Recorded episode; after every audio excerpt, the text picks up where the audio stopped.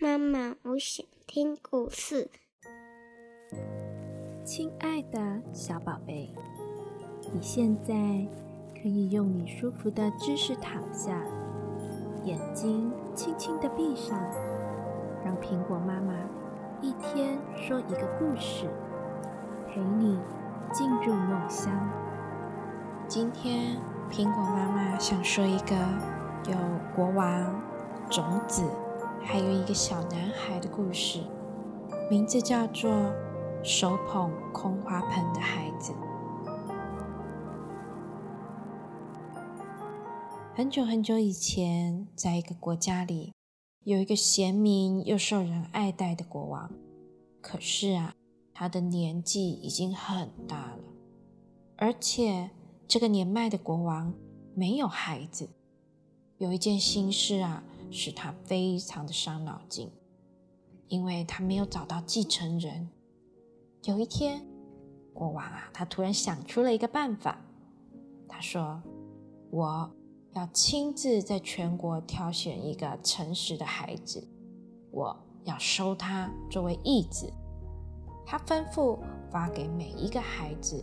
一些种花的种子，并宣布，如果谁能用这些种子培育出最美丽的花朵，那么这个孩子便是我的继承人。所有的孩子都种下了那些花的种子，他们从早到晚浇水、施肥、松土，打理的非常的细心。有个名字叫做熊日的男孩。他也整天用心的培育花种，但是十几天过去了，半个月过去了，一个月过去了，天哪！花盆里的种子依然如故，不见发芽，好奇怪哦！熊日他有些纳闷，最后他跑去问母亲：“妈妈，妈妈，为什么我种的花种不出芽呢？”母亲同样为此事非常的操心。她说：“你把花盆里的土换一换，看看行不行？”熊日依照妈妈的意见，在新的土壤里播下了那些种子，但是它们仍然不发芽。国王决定要来看花的日子到了，无数穿着漂亮衣服的孩子们涌上街头，他们各自啊。捧着盛开鲜花的花盆，每个人都想成为继承王位的太子。但是不知道为什么，当国王看了这一些花，一个一个孩子走到面前来的时候啊，他没有一丝高兴的影子。突然，在一个店铺旁边，国王看见了正在那里哭的熊日。那个孩子啊，端着空花盆站在那里。国王把他叫到跟前，问：“你为什么端着空花盆呢？”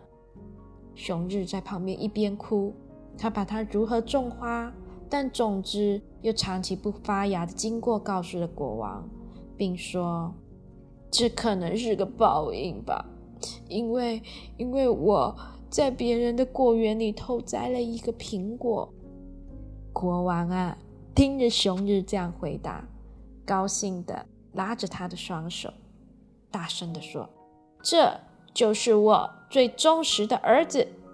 为什么你选了一个端着空花盆的孩子来继承王位呢？”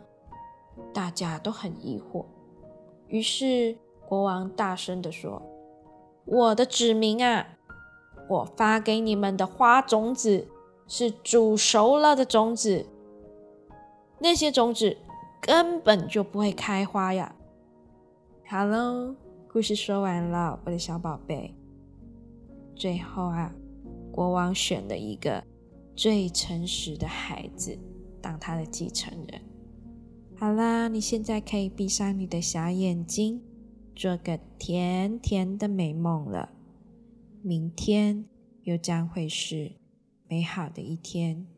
妈妈，我爱你。晚安。晚安。